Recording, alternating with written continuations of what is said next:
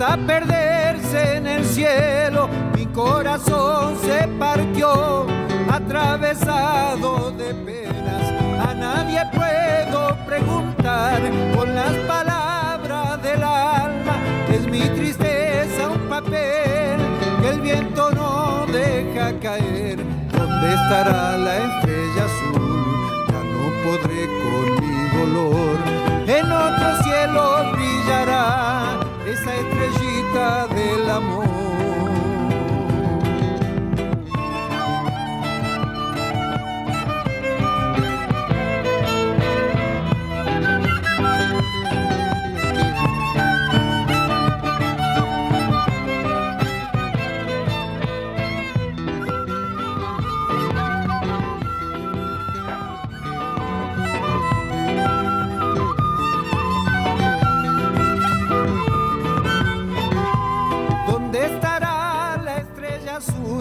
Esa estrellita del alma. Mis ojos suelen brillar, perdidos en la inmensidad. A veces sueño que está aquí y se ilumina el camino cuando aparece el fulgor cerquita de mi corazón. ¿Dónde estará la estrella azul? Ya no podré con mi dolor.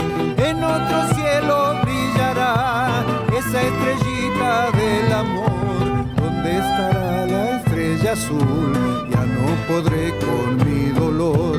En otro cielo brillará estrellita.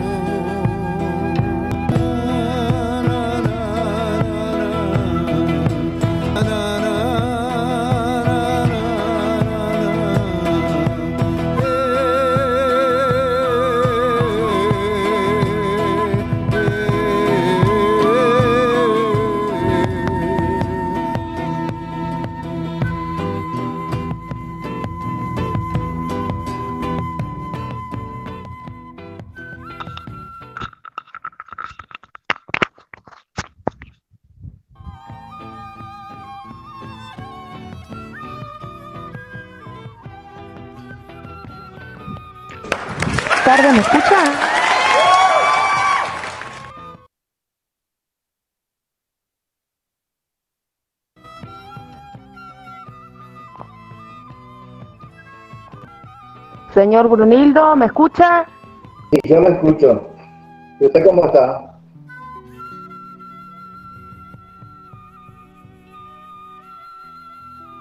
Radio La Jose, le damos la bienvenida al señor Brunildo Martínez, ex estudiante de la casa, en nuestro segundo programa de radio, nuestro lugar en el... Nuestra especial bienvenida del equipo de gestión. ¿Cómo está, señor? Todo bien, gracias. Muy buenas tardes. Bueno, ¿nos podría decir dónde se encuentra en este momento? Yo estoy ahora en Ciudad del Este, eh, Paraguay. Estoy a tres kilómetros y medio aquí eh, del Brasil y a su Argentina. Bueno, le comentamos un poquito que la escuela tiene un proyecto, ¿no? Que se llama Identidad Local, en el cual tratamos de dar a conocer la historia de Paso del Rey, Moreno y Merlo, nuestra localidad vecina. Yo vivo en Merlo. Eh, soy también, igual que usted, egresada de la casa. Sí. Y entonces, bueno, surgió en estos tiempos de contar su historia en el cincuentenario de nuestra Ajá, escuela. Y bueno, que los chicos eh, vayan tomando conocimiento de las historias de vida de nuestros graduados, de cuáles son sus trabajos, sus logros. En la Sí. sala no podemos estar más de cuatro. Entonces, en un minuto va a entrar Milagro, que es una estudiante, hacerle dos preguntas, después va a abandonar la sala, luego va a entrar el profesor Carlos Pereira, y ya entre los cuatro iríamos terminando esta entrevista que usted muy gentilmente nos ha proporcionado. A ver si a mí me parece que está entrando. Milagros. Hola, Mili. Hola, profe. Buenas ¿Cómo estás, Milagros? No te veo. No, la cámara no. A ver, regálanos una sonrisa, Milagros. No, no, no, no, profe, no. Menos ¿No? Bueno, acá está nuestro invitado, el señor Brunildo, eh, que si está correcta nuestra información, trabaja en la represa binacional Paraguay-Brasil y Taipú, ¿puede ser? Eh, yo ya estoy jubilado, o sea que, ah, ah. o, sea que trabajé 32 años en la, en la represa binacional llamada Itaipú, ¿no es cierto? Y ahora ya estoy jubilado. Bueno, Mili quería hacerle dos preguntitas porque nosotros tenemos una materia que se llama Trabajo y Ciudadanía. ¿Correcto? ¿Habrá sido algo parecido a trabajo y estudio que quizás usted cursó? ¿Qué bachiller es usted? Yo hice ahí el, curso que nos recibimos fue del perito mercantil. Ah, lo que hoy para los chicos sería orientación economía. Ah, ha cambiado su título. Sí. Pero yo lo que eh, sí es que es posible lo que eh, le quería contar es que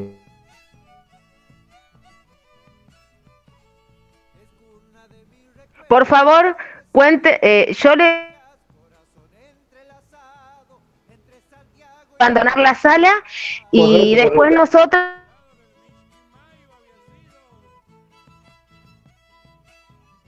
por el Emilia, hacele las preguntas por favor bueno, hola, buenas tardes. Eh, mis preguntas es, ¿hace cuántos años trabaja allí? La primera. Y yo, eh, somos la promoción de 1975. Después de los 75 yo volví a mi país y trabajé unos años eh, en, una, en un aserradero y después ya tuve la suerte de, eh, ir a estudiar en el Brasil.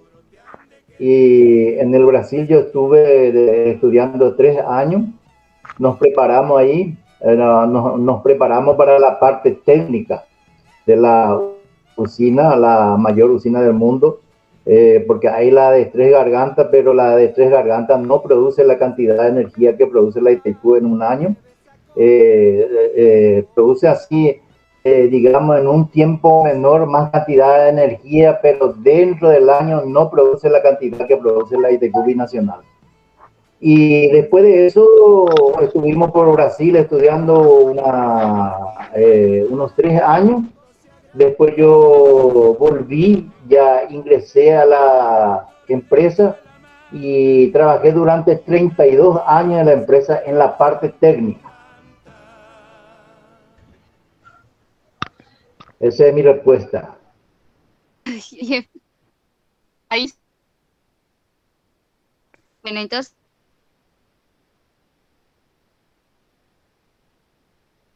¿32?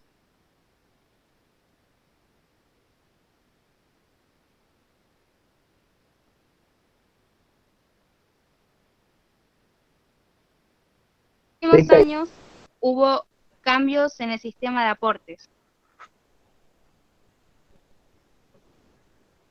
Eh, o sea, lo que Mili pregunta, porque la República Argentina laboralmente tuvo un cambio en sistema de aportes.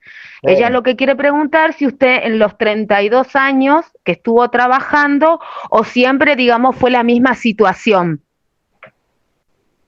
Y nosotros tenemos eh, leyes diferentes, ¿no es cierto? Yo prácticamente no conozco lo de la Argentina porque en el 75 yo ya volví aquí y ah, eh, además de eso, en la empresa que yo trabajaba, en una empresa binacional.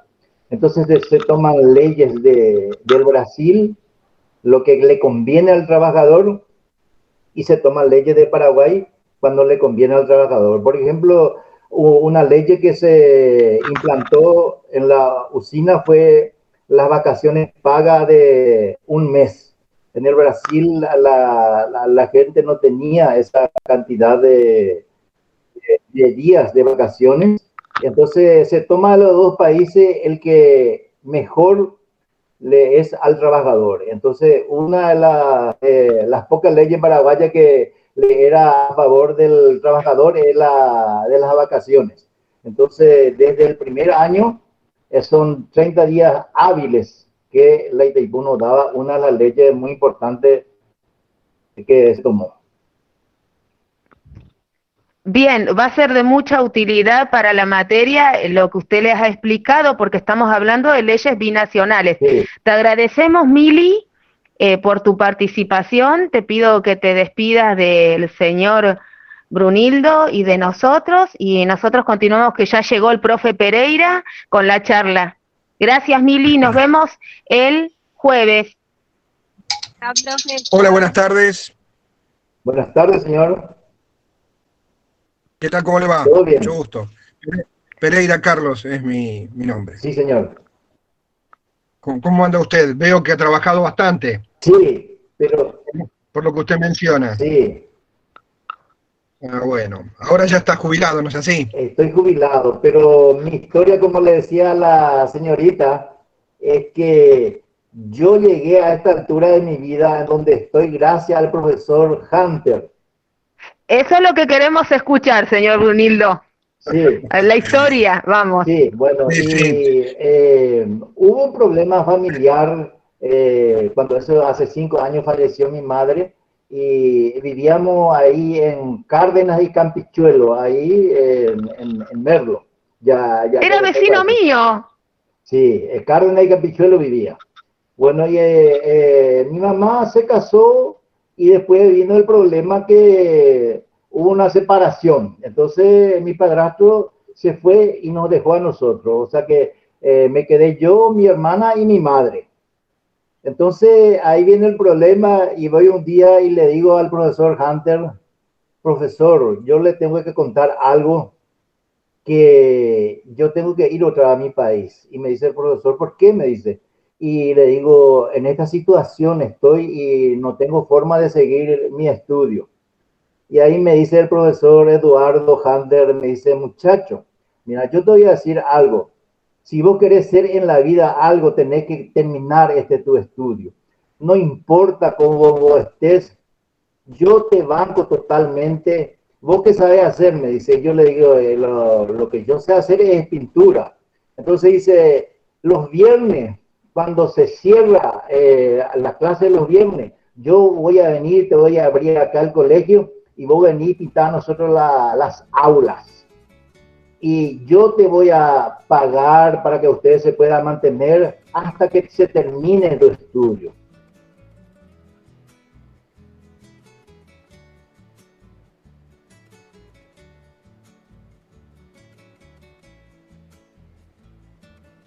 Así fuera, pero al lado del colegio había un chalecito. Y me dijo el profesor Sander, Hunter,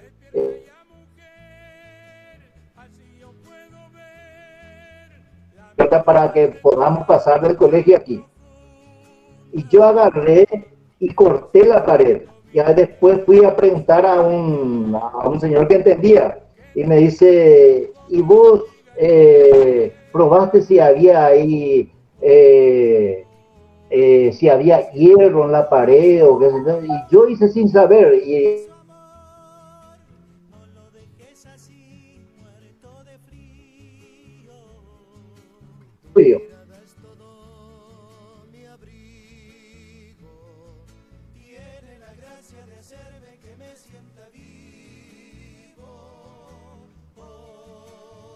Cuando uno tiene una cierta edad, eh, eh, el profesor lo que me dijo me quedó en la cabeza y hasta ahora es una cosa que yo yo siento mucho que no pude ver al profesor en vida, porque eh, yo vine al Paraguay y después trabajando en un aserradero, yo le llevaba la contabilidad de la empresa del aserradero y estaba a 60 kilómetros de la frontera eh, el aserradero. Y yo me iba hasta el Banco de Brasil y llevaba eh, en varias maletas el dinero a entregar porque el dueño del aserradero eran brasileños. Y ahí encontré un cartel que decía, si usted tiene el secundario aprobado, venga y en tal colegio se va a hacer las pruebas porque se está haciendo la usina de Itaipú y necesitamos técnico para eso. Entonces, el primer examen eh, había 1.200 personas. Yo fui y no pude ingresar. Entonces, comencé a, a estudiar con gente que entendía más matemática y compré todos los libros de Baldor. Eh, no sé si en la Argentina había, pero acá el, los libros muy conocidos para del Baldor, que era el cubano. Y compré los cuatro libros, comencé a estudiar y en la segunda oportunidad también nos presentamos 1.200 personas en un colegio. De esas 1.200 personas, ahí yo ya ingresé. Quedamos 600 personas. De esas 600 personas hicimos eh, la entrevista profesional y psicológica, lo que nos decía, y de esas 600 quedamos 120 personas. Esas 120 personas, eh, la Itaipú Nacional no alquiló una casa en la capital, en Asunción, y ahí fuimos, estudiamos en la ANDE, que es la empresa de electricidad estatal paraguaya, estudiamos matemática y portugués portugués porque teníamos que ir a Brasil. Y después cuando estuvimos más o menos un año en Asunción, nos tomó otra vez la prueba y de esos 120 quedamos 60.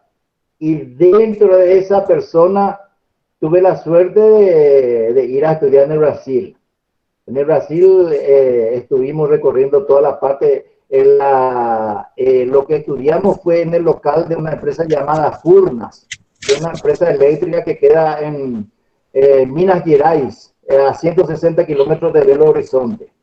Entonces ahí teníamos las clases a la parte de la mañana y la práctica de todo lo que damos en electricidad lo hacíamos en el laboratorio de la usina. O sea que era tiempo completo, desde las 7 hasta las 5 de la tarde. Después de completar más o menos tres años, ya eh, fuimos a hacer pasantías en las diversas usinas que el Brasil tiene por todo su territorio. Y desde ahí ya vinimos a, empezar, porque cuando eso prácticamente no había nada todavía aquí en la Itaipú Nacional, pero ya vinieron la gente que trabajaba en el Brasil en la parte técnica, traían todos los planos de la usina, entonces nos mostraba y nos decía, bueno, nosotros vamos a hacer esto, el primero que va a haber en funcionamiento es el vertedero. Entonces, el, río, la, el caudal del río va a pasar por el vertedero. Como no tenemos todavía la máquina, todo el agua que llega a la usina en la presa, nosotros vamos a dejar pasar. Entonces, nosotros teníamos que estudiar todito cómo funciona eh, la, la, parte eléctrica, la parte hidráulica, de todas las partes de las compuertas. Entonces fue el, primer inicio. Pero gracias a qué fue eso? Gracias a que al profesor Hander, en mi caso especial, y que yo conté cuando se cumplió los 50 años, que quizás él no contó a nadie, el profesor, que sin la ayuda del profesor yo no podía ir a estudiar en el Brasil. Yo no estaría donde estoy sin el profesor. Bueno, qué, bueno que usted recuerde eso y lo tenga presente, ¿no? Como muchas veces la escuela, digamos, este, y algunos profesionales detrás eh, brindan un espaldarazo para que los alumnos puedan salir adelante, ¿no? Muchas veces, incluso sin saber la materia, digamos, la contención, el, el respaldo, hace que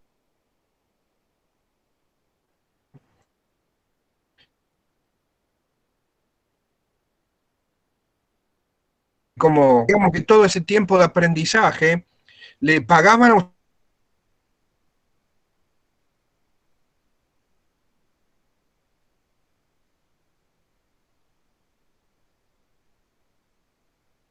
a Durante todo eh, la estadía del Brasil eh, nos daba una cantidad de X de, de dinero y nos daba alojamiento y alimentación y ah. estudio directo. Eso sí que pesadísimo porque eh, la, la, la, mayoría aquí, especialmente en Paraguay, en esa época no había laboratorio. En cambio, nos llevaba ahí en, la, en Furna, que es las centrales eléctricas del Brasil, que dice, ahí había los mejores profesores y a la tarde entrábamos al laboratorio. Te enseñaba a la mañana algo a la tarde te mostraba cómo es en la práctica. Eso es lo, lo importante de, de, la enseñanza en Brasil.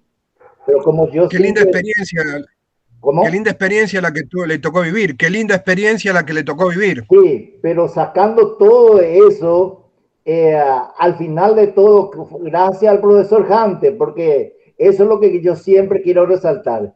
Si él no me daba esa oportunidad, si él no me ayudaba, si él no me decía, bueno, podés ir a tu país tranquilo y, y chao, era otra la historia.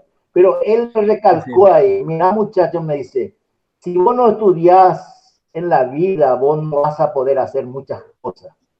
No importa que vos no, no tengas nada, yo te voy a ayudar hasta el término. Eh, era el quinto año, recuerdo. Vos vas a estudiar aquí, vos vas a terminar tu estudio y después andate tranquilo a tu país. Y, y así fue. Eh, por, eso lo, lo, que yo siento tanto, que cuando me fui en el cincuentenario me contaron que hacía pocos años que murió el Señor. Y no pude verlo en vida. Y, bueno, ¿qué va a hacer?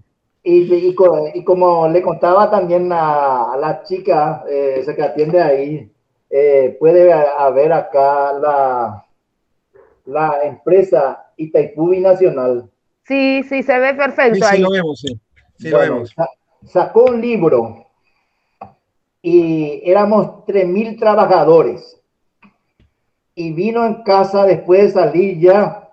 Y yo le, le, quiero leer que dice aquí lo que yo le, le, le comenté. Dice, ya concluyó al menos el estudio secundario en el Colegio José Hernández. De paso, el rey de Buenos Aires, señaló Brunildo mencionó que en el año 2012 se volvió a encontrar con su promoción luego de 37 años. Sus antiguos compañeros del colegio lo buscaron durante cinco años a través de internet y lo buscaron gracias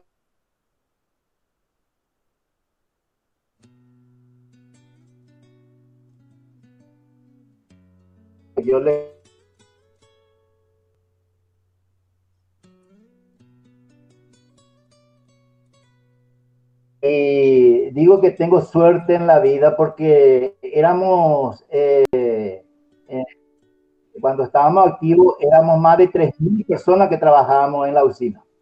Y de esas 3.000 personas tuve la suerte que vinieron en casa a hacerme, eh, digamos, a, a, llevar los datos para que se hagan los libros. Y ese libro dice 40 años de historia, Itaipú Nacional y muy, muy poca gente tuvo la suerte de estar en este libro. Entonces yo digo que tengo la suerte, la suerte de todo. La, la, primera suerte ya fue la que eh, encontrar al profesor Hunter. Yo, como digo que, como dije, tuve la oportunidad de terminar mi estudio y gracias a eso pude ir escalando, estudiando, estudiando hasta llegar a eso. Y cuando tenía más o menos 38 años, eh, la empresa donde estaba trabajando eh, daba premio a lo que tenía eh, título universitario.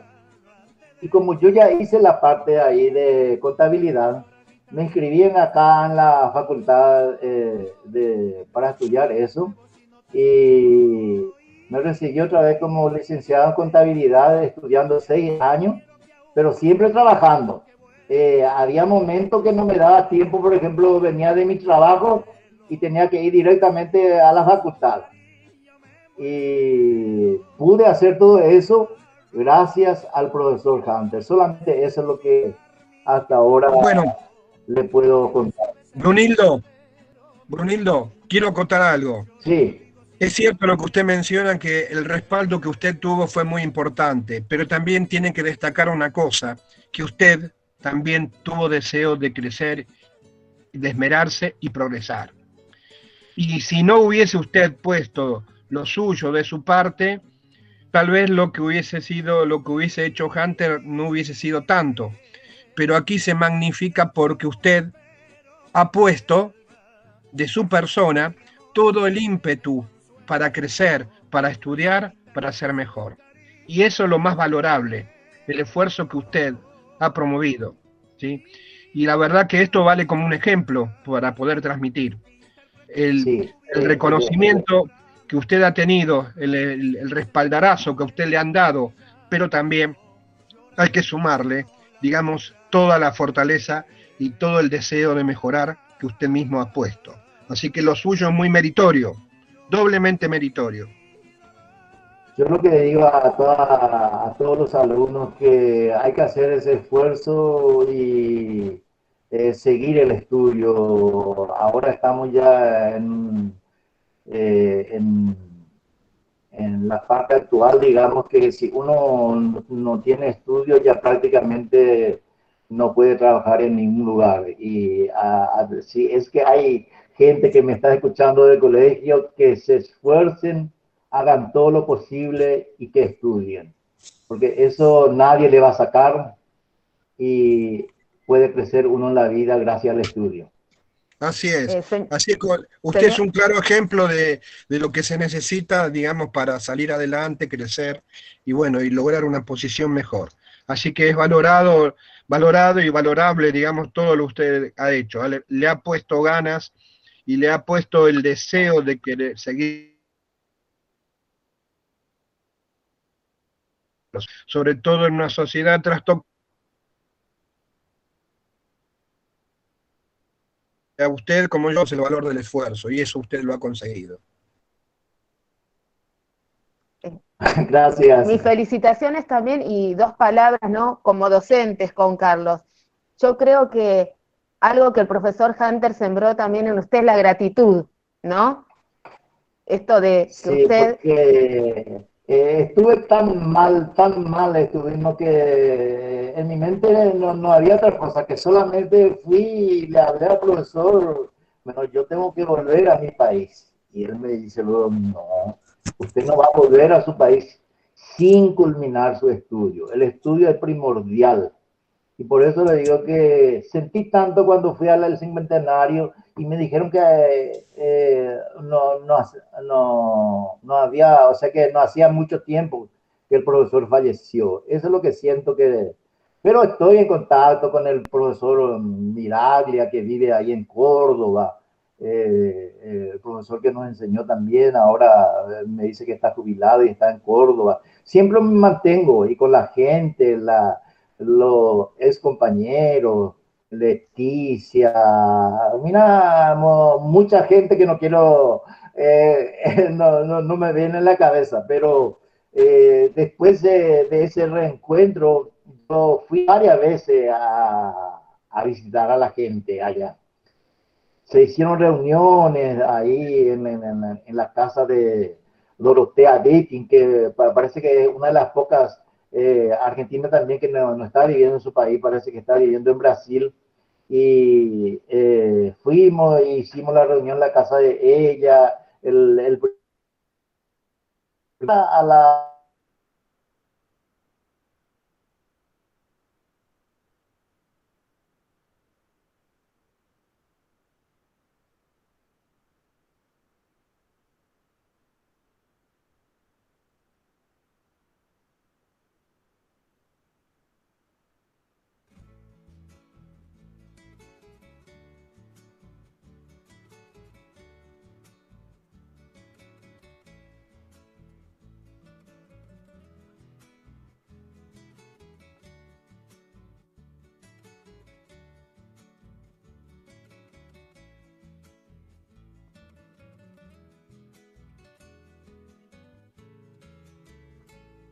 pone muy contento, me pone muy contento.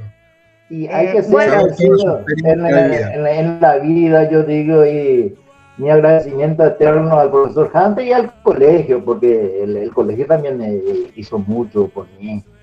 Y había gente pudiente y había una, una chica que ahora ya es señora, Rosana también Saunier, que éramos eh, las dos personas que teníamos menos medio de, de, ir y todo el mundo se pagaba el pasaje desde ahí de carne de Campichuelo y ella vivía al lado de mi casa y nosotros salíamos y veníamos a pie hasta el colegio. Eh, eh, por eso ahora Rosana parece que está ahí por, por Moreno y entonces, y siempre nos recuerda, ah, y tuve la felicidad y la, la alegría de recibir a tres de mis compañeros que hice al colegio.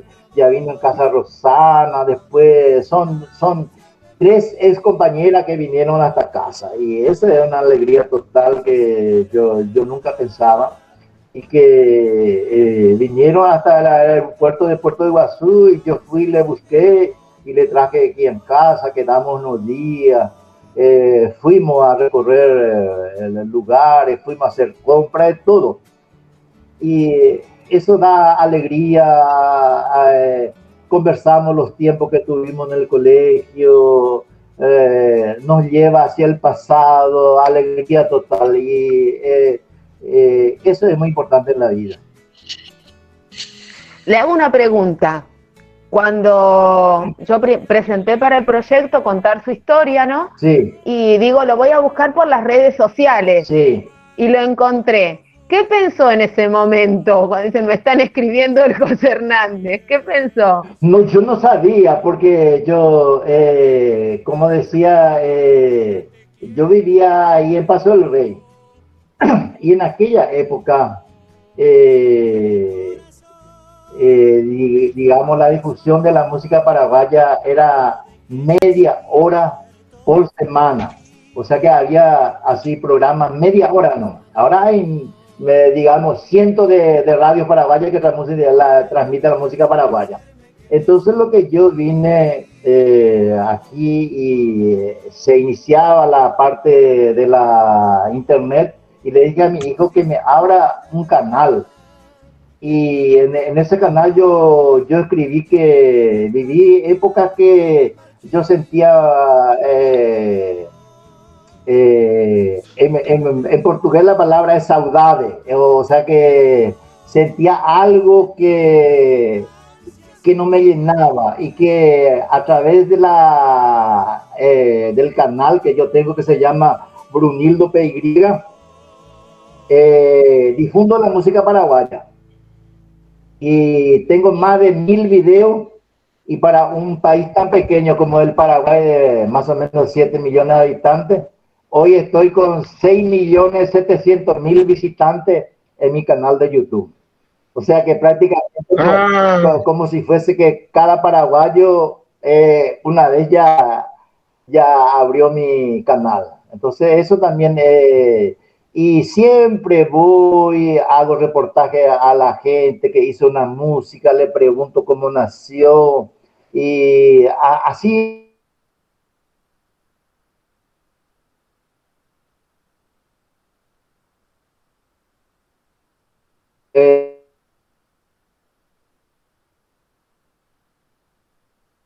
hay un ahí prácticamente con en la época de Félix Pérez Cardoso que era eh, el, máximo digamos que gracias a las grabaciones que se hizo en la Argentina nosotros tenemos eh, hay tres videos de Félix Pérez Cardoso y además yo ya tenía una cámara de, de video y vino el señor generoso la Larramendi acá en casa.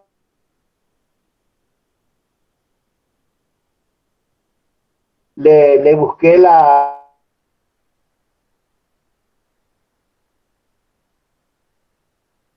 el Señor, al fallecer nadie tenía ni una imagen de él.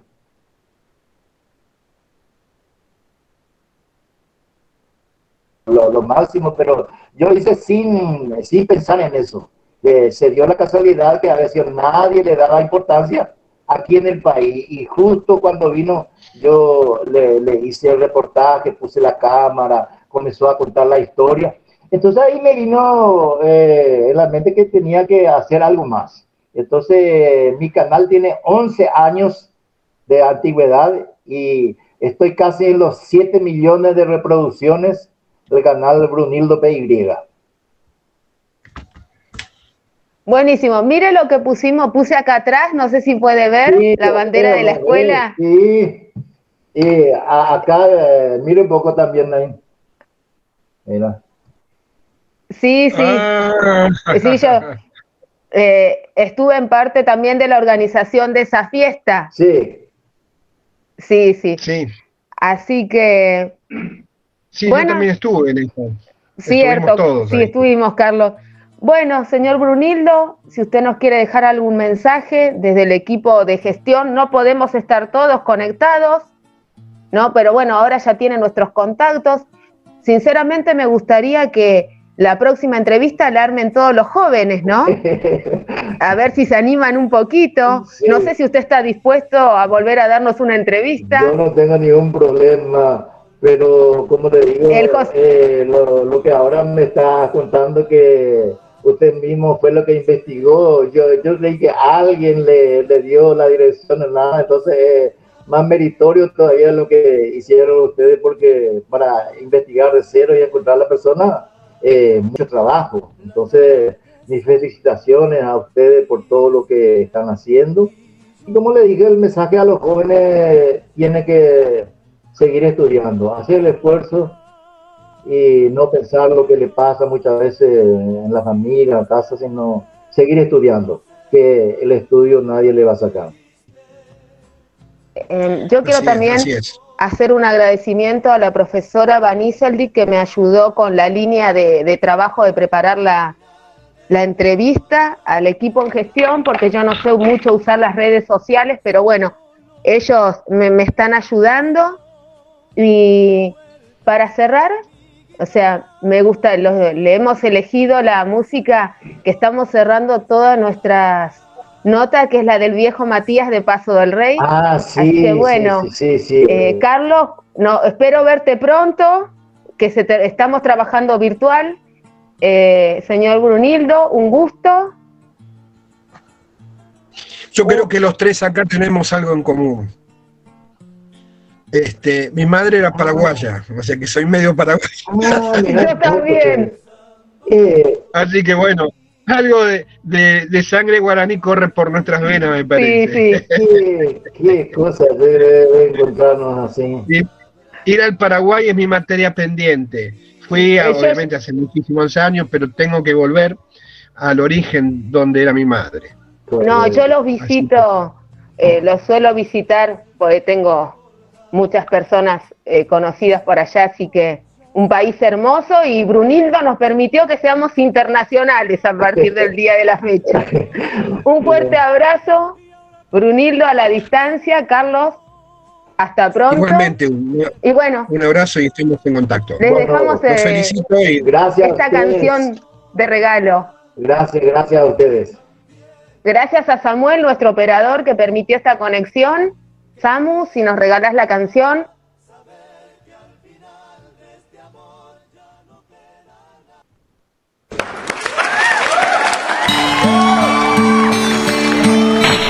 Estás escuchando Radio La José.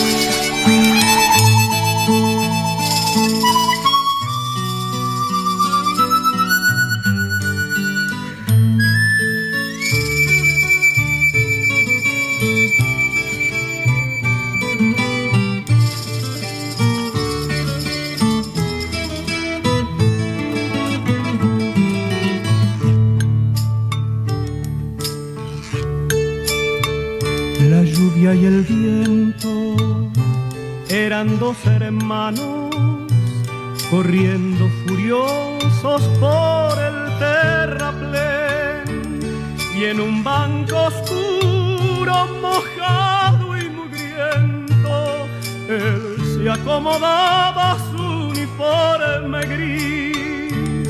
El viejo Matías duerme en cualquier parte, un fantasma errante le toca la piel. Pero cuando llueve sus despojos buscan la estación de chapas de paso del rey. Buco de niños y de no tan niños figura triste andén, porque nadie ha visto sus ojos cansados, la cruz del olvido